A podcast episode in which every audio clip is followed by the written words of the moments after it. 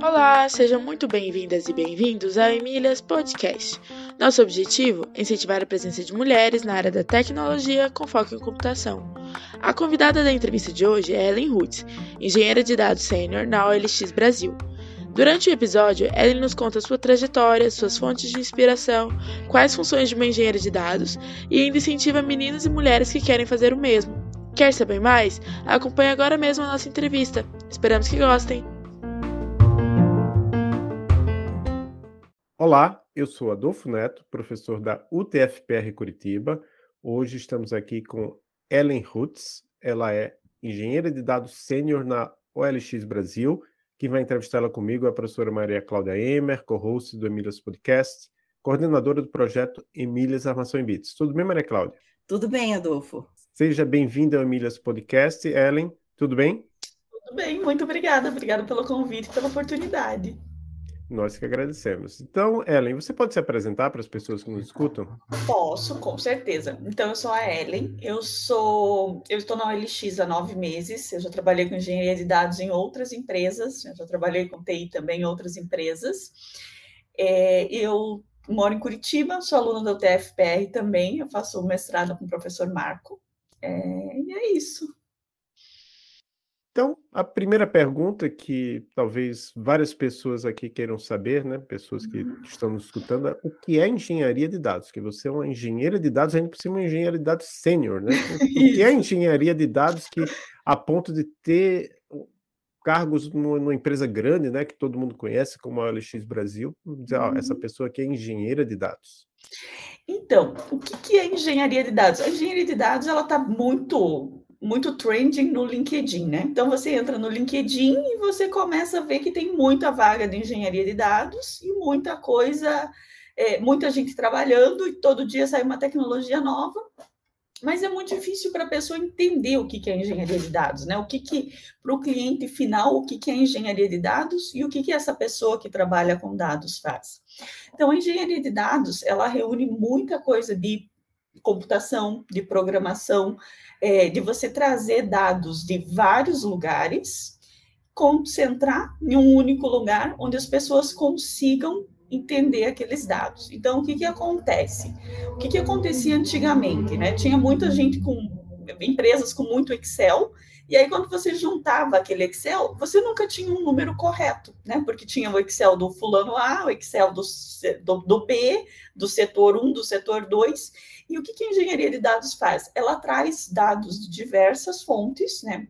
Com diversas formas tecnológicas de se fazer esse processo e trabalha basicamente com ETLs. Você, você extrai, você faz um load e você transforma, ou às vezes você transforma e faz um load. Mas você concentra dados diferentes e você cruza esses dados para que as pessoas possam ou gerar insights, né, no caso de business, é, possam gerar é, tableaus ou possam gerar outras ferramentas de visualização e mesmo possam gerar modelos de machine learning ou modelos preditivos, modelos de data science usando esses dados. Então, é basicamente isso que acontece. Um exemplo é, da OLX, né, que é o, o site que todo mundo conhece, é, a gente tem várias BUs dentro da OLX e várias ações que acontecem dentro dos nossos dados de venda, de compra, de, é, vem para o nosso banco de dados, para o nosso data lake, e, e de lá geram-se insights para fornecer para a empresa também, para eles terem um rumo de, de, como vai operar, de como a empresa vai operar. Então, gera-se métricas, gera-se muita coisa. Eu não sei se está, se, se vocês conseguem entender ou se vocês querem que eu complemente. É, eu queria inicialmente perguntar qual é a diferença entre engenharia de dados e ciência de dados? O cientista de dados, ele trabalha mais com a geração de modelos, né? Então, o que, que o engenheiro de dados faz? O engenheiro faz aquele trabalho mais pesado mesmo, traz o dado de vários lugares, normaliza, limpa, garante que você tem um bom dataset, um dataset confiável, E ali termina o trabalho do engenheiro de dados e começa o do, do cientista de dados, né? Porque de, em prol, em, provido desse, desse dataset que está correto e espera-se que esteja, você consegue gerar insights, você consegue gerar predições, você consegue ver se está aumentando, é, predições de quanto o seu fluxo vai aumentar, por exemplo, de quanto o seu fluxo vai diminuir. Então, essa é a diferença entre os dois. Então, mas é, tem é, posições no mercado que pedem as duas coisas, mas em geral está mais definido. Pela área da engenharia de dados ter crescido tanto e ter aumentado de complexidade, e a de ciência de dados também, da mesma forma, é dividido. Então, o engenheiro de dados é a pessoa que traz o dado, concentra o dado e arruma o dado, e o cientista de dados é quem usufrui desse dado para gerar outros insights. Ah, interessante. E você hoje está numa área da computação. É, Isso. É, que envolve vários conhecimentos, né? Mas é, basicamente eu acho que a, a, principal área, digamos assim, é uma sub-área da computação, a principal Sim. área da computação. Como é que você se interessou pela área da computação? Foi algo que aconteceu lá atrás, no passado, na sua adolescência? Ou foi algo mais recente? Tá, então, eu nunca quis trabalhar com computação, eu sempre quis ser médica, e eu não passei no vestibular para medicina, mas eu passei no vestibular para engenharia. E aí eu entrei no vestibular, é, eu fiz engenharia elétrica, e, e eu entrei num, num, estágio que pagava muito bem para um estagiário da época, um estágio de TI. E aí eu fui ficando, né, meio deixa a vida me levar, mas eu nunca quis ser engenheira de dados, nem se falava engenharia de dados naquela época. É, mas eu fui gostando e eu fui fazendo várias coisas diferentes dentro da TI, é, desde suporte ao usuário, que quando você começa como júnior, é, você começa com coisas mais simples. Então, eu fazia desde suporte ao usuário, criação de documentos, é, e as coisas foram acontecendo até o momento que eu comecei o mestrado, gostei muito de trabalhar com dados e tive uma oportunidade de trabalhar naquela época com o Hadoop. É, e aí eu gostei muito, muito mesmo, e desde então eu segui só na área de engenharia de dados, desde final de 2018, começo de 2019. Mas não foi planejado, foi algo que foi acontecendo e, e foi por dinheiro mesmo, começo por, por dinheiro. É, só queria uma complementação. Você fez a, essa engenharia na UTFPR. Na UTFPR. Uhum. Curitiba, né? Curitiba. Uhum. Você é uma egressa da UTFPR e atual aluna da UTFPR. Isso, exatamente. Então, como você já explicou sua formação, a próxima pergunta é para a professora Maria Cláudia. É, eu só, só queria fazer mais uma complementação, né? Entre a sua graduação e o, e o mestrado, você teve um tempo ou você já entrou um para o outro e aí Não, eu tive um tempo, um bom tempo. Eu fiz uma pós em engenharia mecânica, também na TFPR, mas até eu decidi fazer mestrado, eu demorei um pouquinho. Então, uhum. eu tive um, um tempinho aí. Mas agora eu tô, tô indo, saí da inércia. E a empresa atual entrou na sua vida quando? Entrou ano passado, é, em metade do ano passado. Hum. Eu fui, fizeram um hunting no, no LinkedIn, me chamaram para uma entrevista e aí eu entrei lá. E você já estava no mestrado, então? Já estava no mestrado. Uhum. Ah, muito bom, Ellen. Bom, uma pergunta que a gente sempre faz, né, para as nossas participantes aqui, entrevistadas, é se você já enfrentou alguma dificuldade. Às vezes pode ter enfrentado uma dificuldade na escola, ou então no trabalho, ou até mesmo na academia, né, por ser mulher. Uhum. No trabalho, sim. É, eu acho que o machismo ele existe, né? Não adianta a gente achar que não existe. É, acontece, acontece, tem culturas, inclusive, eu, eu, já trabalhei com outras culturas também, não só Brasil, que são, inclusive, mais agressivas com mulheres do que a nossa cultura, né? O que é, que é mais difícil ainda. Mas sim, existe, é, eu acho que existe muito claro a, você sempre ser colocada para fazer um, um, trabalho de ajudante, né? Você sempre muito solícita, né? Em geral, isso é muito uma característica feminina, não que tenha que ser assim, mas é uma característica das mulheres serem solícitas, e você acaba virando uma ajudante de muitas coisas, né? Então, você faz apresentações bonitas, você faz desenhos bonitos, você organiza o café, você engaja todo mundo, você manda e-mail, você faz a coisa colorida e tal. e isso tira o foco da programação também, né? Então, assim, o fato de você, às vezes, ser solícita, isso te prejudica um pouco.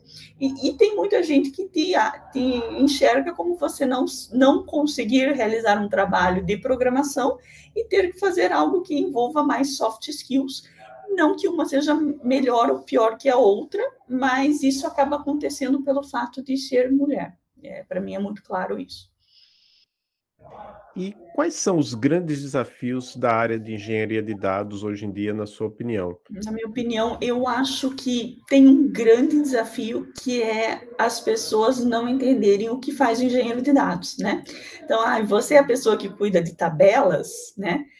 Sim, cuida de tabelas, mas é um cuidado muito diferenciado em relação a tabelas, né? Não, você não criou uma tabela no seu computador ou você não criou um spreadsheet do Excel então, é, as pessoas, o seu cliente final, entender o que faz o engenheiro de dados, né, qual que é a sua posição e que você tem desafios, é muito importante. É, ele também não é um trabalho glamuroso, ele é um trabalho árduo, e assim, se dá certo, você fez o seu trabalho. Se não dá, é, o impacto é maior. Então, eu acho que o entendimento do cliente final é muito importante. É, muitas empresas, por exemplo, não têm condições de ter todos os dados num data lake. É humanamente impossível você fazer uma modelagem e colocar tudo no banco de dados, no data lake, no delta lake ou, né, o que você quer, data warehouse que você queira usar. Então, isso também é uma dificuldade. Tem uma autora da, do Data Mesh, eu não sei pronunciar o nome dela, daqui a pouco eu dou uma olhadinha na cola, é, que ela começou com ETL as a Service, né? Tem tem tido bastante é, muita coisa se adaptando, bastante gente olhando, ainda como um desafio, eu acho. E outra é em relação à qualidade de dados, né? Você começa a ter um volume tão grande que a tua qualidade de dados começa a ser impactada também. Então, esses seriam os desafios que eu vejo hoje. Muito bem. E como você descreve a sua função no OLX? Então, é sempre a função do engenheiro de dados é a pessoa que meio que faz de tudo, né? Porque os sistemas de dados, eles são bastante complexos, né? Então, você tem desde a extração, que nem sempre é uma fonte, nem sempre funciona tudo, né? Às vezes a pessoa troca a senha, alguma coisa acontece. Então, assim, você tem que fuçar muito, né? Então, eu, eu descrevo um trabalho que resolve problemas, a gente tenta minimizar o impacto dos problemas para os usuários e trazer os dados com a, a qualidade maior possível. Além disso, a formação do engenheiro de dados, né? É, não é algo que se aprende muito, não é muito fácil de aprender e não é muito fácil de ensinar. Eu não sei como que, que hoje acontece na universidade, eu vejo que tem cursos é, com isso, mas eu tento ajudar meus colegas e minhas colegas também, porque eu tenho mais amigas, mais colegas de trabalho mulheres na minha equipe, para que elas também consigam aprender e aprender coisas novas e também se desenvolver em outros projetos. Uhum. E eu vi também no LinkedIn que você participa de entrevistas, né? Isso, Isso no processo de seleção de candidatos ao LX. Queria que você contasse um pouco a respeito disso, porque me pareceu que é algo que você gosta bastante de fazer. Sim, eu gosto muito, é, e isso é muito legal da OLX, né? Então, as pessoas que são sênior, de sênior para cima na OLX, sênior staff principals, elas entrevistam. Então, o processo da OLX, ele é um processo que tem uma etapa de fundamentos, né? Onde a gente olha se o candidato, ele tem noções de fundamentos, de Big O, de complexidade, que é importante, de coisas de algoritmo mesmo, é, que a empresa dá importância para isso. A gente tem uma prova de uma etapa de arquitetura que também faz com o candidato e é sempre com o candidato, nunca é para o candidato entregar depois, né? É, que é muito legal, onde a pessoa é proposto um problema e a pessoa desenvolve uma arquitetura e te fala por que, que ela resolveria aquilo. E tem uma entrevista com o gestor, que não é a minha área, eu faço ou arquitetura ou fundamentos. Eu gosto muito porque eu gosto de dar um olhar humano para o processo, então eu prefiro entrevistas de quadro branco a entrevistas que são de cliques, né? E eu gosto muito de conversar com o candidato. Então, assim, a gente tem candidatos que entram e são super sêniores, e tem candidatos que entram e não são tão sêniores. E, e você vê naquela hora que a pessoa não vai passar na sua prova, né? E você não precisa es escrachar a pessoa por causa daquilo. Então, assim, eu tenho um tempo regulamentado na minha cabeça que se aquela pessoa não consegue resolver alguma coisa, é, eu ensino ela e, e, aquela uma hora que está tá marcada é aquela uma hora para aquela pessoa. Então, assim, talvez ela passe e vá bem e ela aceita a proposta e vai trabalhar lá e é muito bom, mas se não, ela sai com alguma bagagem no que está faltando para ela para o mercado e depois ela volta, faz entrevista de novo. Eu gosto muito do processo. Muito bom isso, achei, achei bem legal. É bem legal. Uhum.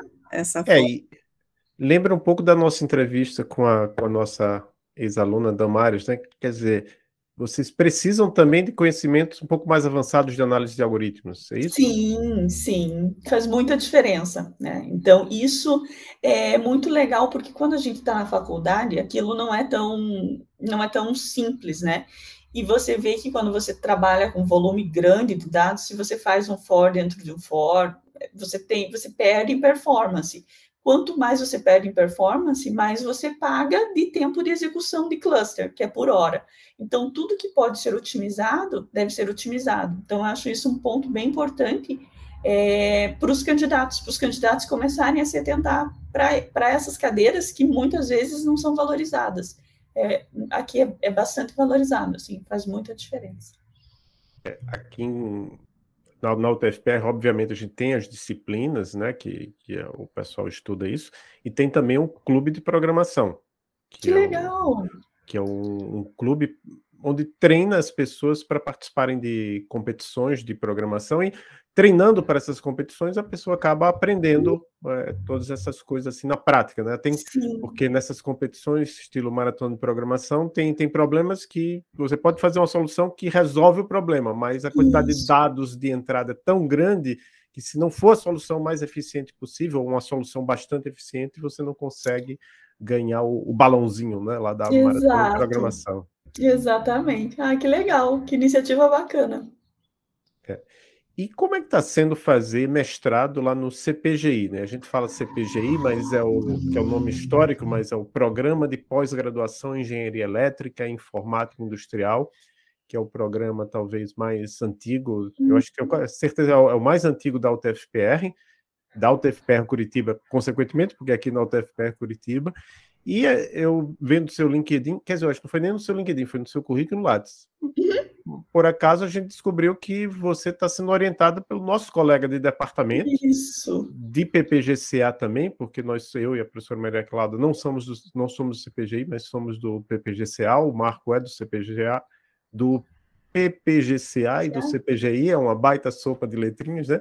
Mas você está sendo orientada pelo Marco Aurélio Warmeister. Como é que está sendo ser orientada por ele? Gente, ele é muito legal, né? É uma pessoa. É, o meu trabalho de mestrado, o que, que a gente tem feito? A gente tem trabalhado com digital twins, né? Que é uma área de, de você ter um gêmeo digital é, baseado em modelos matemáticos é, para um, um, atributo físico, né? Ele começou, isso começou a, o boom disso começou em 2003 com o Grives, né? E o que a gente tem tentado é entender o que as pessoas entendem por digital twin, né? Porque se fala tal, mas assim, quando você lendo os artigos, não não dá para entender exatamente como se materializa um digital twin, né? E aí, quando tem um boom de artigos também, é humanamente impossível você ler todos os artigos. Então, tem sido muito legal pelo seguinte: é, a gente pegou uns artigos principais e a gente está fazendo um programa de rede neural que consegue falar se o nosso entendimento de alguns artigos está correto ou não está correto, para a gente conseguir instanciar um, um digital twin. E o professor Marco, ele está agora em pós-doutorado na Alemanha, mas em nenhum momento ele deixa de estar ausente é, é difícil fazer mestrado e trabalhar, isso é, é bem complicado, é, principalmente em áreas que você tem incidentes e você tem que atuar, então a tua energia também baixa, acaba baixando, mas ele tem sido maravilhoso, assim, muito, muito além do meu esperado. Que bom.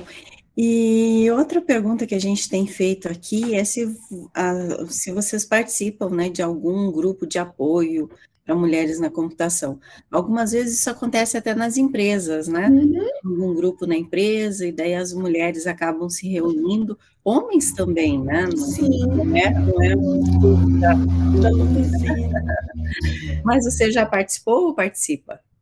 Eu nunca participei, é, deveria participar, mas no momento eu não estou participando. Mas o que, que eu tento fazer é, no meu tempo livre? No meu tempo livre, não, mas nas minhas atividades. É expor as mulheres, né, quando eu tenho a, a, possibilidade, a fazerem coisas que normalmente elas não fazem, né? Então, se você dá uma atividade para. Normalmente acontece isso, eu não sou especialista em comportamento de um ou de outro, mas o que eu é, é o que eu mostro, o que eu vejo. É, cria um GitHub, né? Um menino sai fazendo tal, a menina às vezes fica um pouco mais Ai, será que eu crio? Será que eu vou criar certo? Será que esse é o nome? Será que é isso? Então, assim, tentar falar, cara, cria aí, cria, se não der certo, você apaga, sabe? É, vai fazer um commit, vai fazer um pull request, testa antes, sabe? Se não der certo, sempre tem como voltar. Pense sempre como você faz para voltar as coisas, sabe? É, uma das questões que eu tive, muitos feedbacks na carreira, é em questão da assertividade eu acho uma coisa bem difícil, é muito difícil você, você nivelar, porque ou você é muito fofinha, e aí às vezes as pessoas né, não, não te, ou te tratam quase como infantil, uhum. ou quando você é mulher e é assertiva, você é grossa, então você nunca tem um meio termo, né? Então isso é muito difícil. Você passar assertividade para as pessoas e, e passar assertividade e, na, na medida certa é muito difícil. E você é muito fácil de desbalancear, porque às vezes se parece infantil e às vezes se parece grossa, então isso é complicado. Mas eu tento sempre é, mostrar esse tipo de coisa, assim. Então, quando eu converso, ai, pô, tenta falar assim, tenta assim, cria o negócio, faz o commit, programa.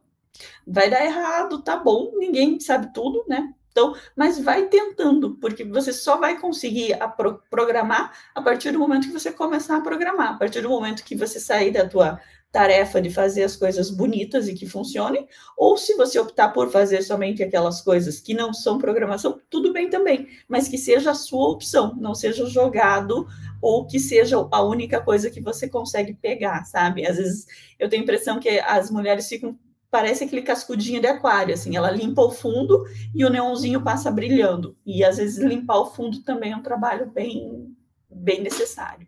Então, é isso. E alguma mulher te inspirou em sua carreira? Sim, a minha mãe. A minha mãe é doceira, me inspirou muito. É... Mas a minha mãe tem o segundo grau só, então ela não tem mas ela minha mãe, ela tem uma noção de fluxo de caixa impressionante. Assim, minha mãe faz doce desde que eu tenho cinco anos e a gente conseguiu muita coisa na vida graças a isso. Tem a Luana Pimentel, da OLX, que ela é senior staff, até uma indicação para vocês trazerem aqui. É uma pessoa que me inspira muito. Ah, eu gosto também da Ana Paula Padrão. Ana Paula Padrão tem um livro que chama O Amor Chegou Tarde em Minha Vida é, antes dela estar tá no Masterchef ou algum é, programas, alguns programas de entretenimento, entretenimento, ela foi uma das primeiras mulheres a estar tá na bancada do Jornal da Globo. E no livro ela conta como que ela chegou lá, é, inclusive falando de é, aquelas roupas com ombreiras, eu não sei se vocês lembram que tinham, que se usava, é, para deixar mais impositivo tal. Eu acho muito legal a forma que ela explica como que ela, mulher, se inseriu em algo também bastante, bastante de homens. Então, são, são, são as minhas inspirações. Eu gosto muito, de, independente de gosto musical também, da Anitta. Eu acho que a Anitta tem uma capacidade de engenharia social incrível. A Anitta conhece pessoas no mundo que, que é absurdo, assim, que você vê a foto e fala, pô, essa pessoa está do lado da Anitta. Então, eu acho que, né, independente se você gosta ou não da Anitta, eu acho que a capacidade dela de gestão e de engenharia social é muito grande. Fiquei aqui pensando naquilo que você falou, né, que achei que é muito interessante mesmo dizer que as mulheres ou elas são muito fofinhas, né? E daí não passam credibilidade. Ou então elas, elas procuram ser assertivas, mas daí elas parecem grossas, né? grossas. Né? ou pensam que elas são grossas. Uhum. Então, isso é algo que a gente vive, é verdade, né? Parece que a gente não consegue o equilíbrio disso. Uhum. E se você for ver do outro lado, daí a forma como isso é visto pelo outro é diferente, né? Sim, porque o cara é o, né, é, é, é, o, o homem, sim, é, né, ele é, ele é super assertivo, ele, ele mas... É, mesmo que ele seja grosseiro. mesmo que ele é, exatamente. Mas então, isso é... é... muito legal, eu acho que é importante que as mulheres enxerguem isso, sabe, até para uma forma de se conhecer melhor e ver de que maneira elas podem se colocar no mundo de forma equilibrada, né? Porque é muito difícil, é muito difícil mesmo. Muitas vezes a gente acaba é, sendo tratada como menos, porque nós mesmos, né, acabamos é, sendo um pouco infantis, vamos dizer assim. Né? É, e você quer ser querida, né? Então, ah, eu dou um jeitinho, eu faço para você, tal. Então, assim, é, e o falar não também é muito difícil, né? E o falar não, você, você entra muito nesse limiar do não, não por isso, né? Não está errado. E quando você tem que falar que você você vê, você começa a ver coisas e fala que que, né, tá errado, também é muito difícil, né? Porque falar que está errado já não é fácil. Eu acho que para independente de gênero não é fácil para qualquer um. Mas isso é algo assim que eu, é, eu acho que muitas mulheres passam todos os dias. Você deve passar também é, em sala de aula, né? E aí a professora é, é mulher, eu levo no papo. Uhum. Então, não sei, imagino que seja assim. É, mas é, é algo para se pensar assim. Então, daí a nossa próxima pergunta é o que você diria para as mulheres, né, ou para as meninas aí do ensino médio que estão pensando em seguir essa carreira de computação, né? É, é uma forma de estimulá-las, vamos dizer assim, né? Uma frase que você poderia dizer aí.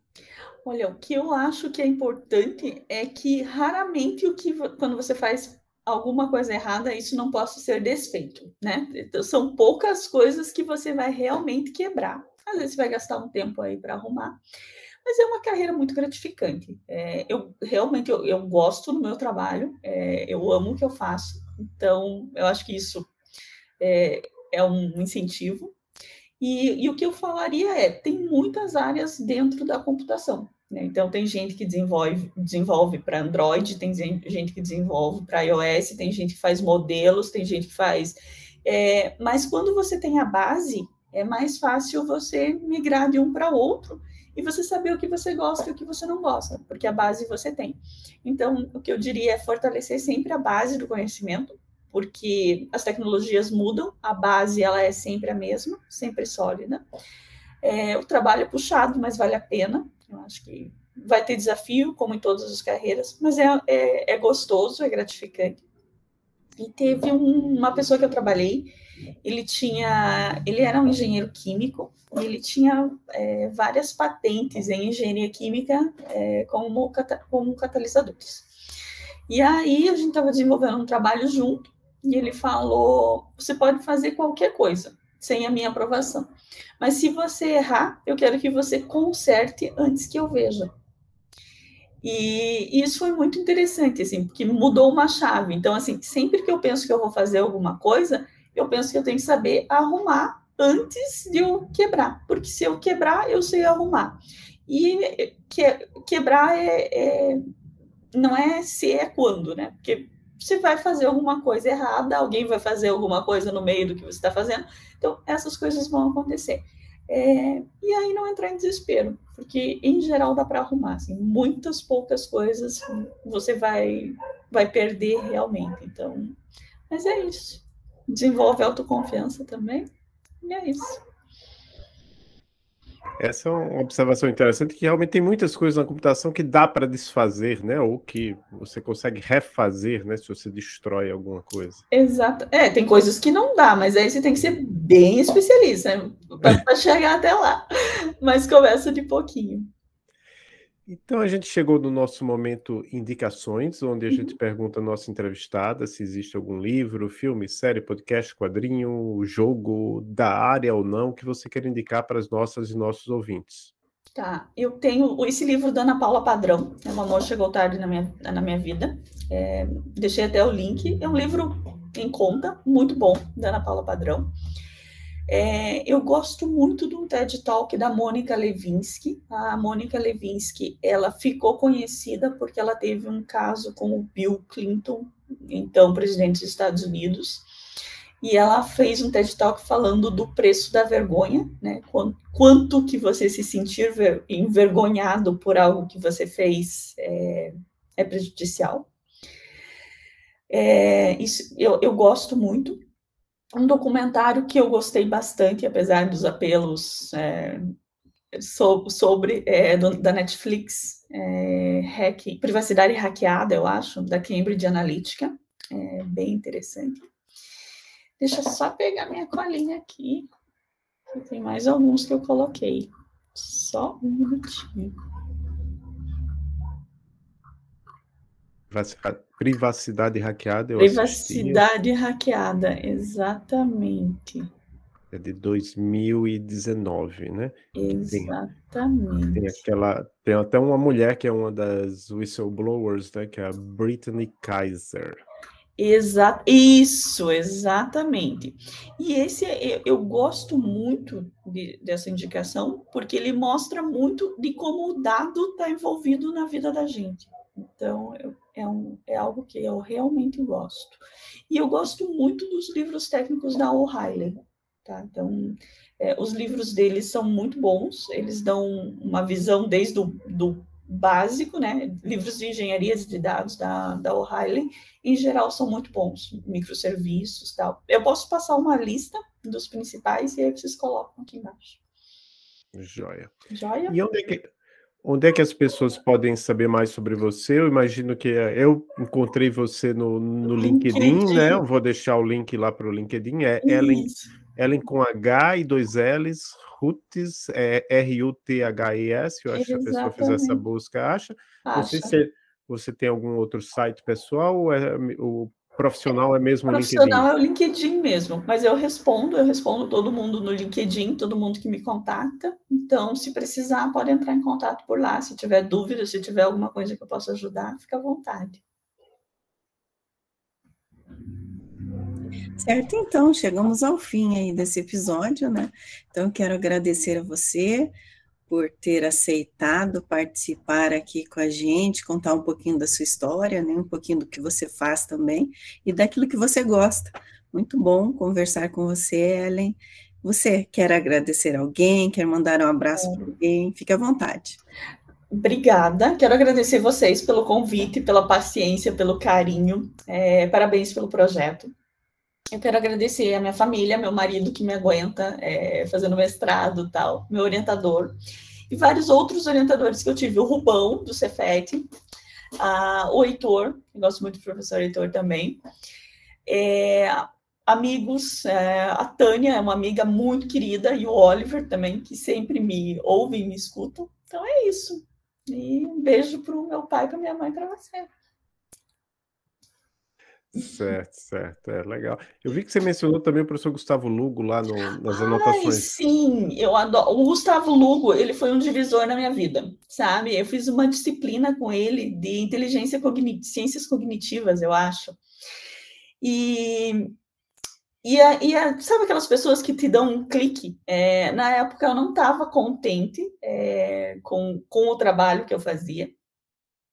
E, e, eu fui numa aula dele e a gente começou a conversar e ele falou: ah, se você faz um trabalho que qualquer um faz, você não precisa fazer, porque talvez você consiga fazer alguma coisa melhor.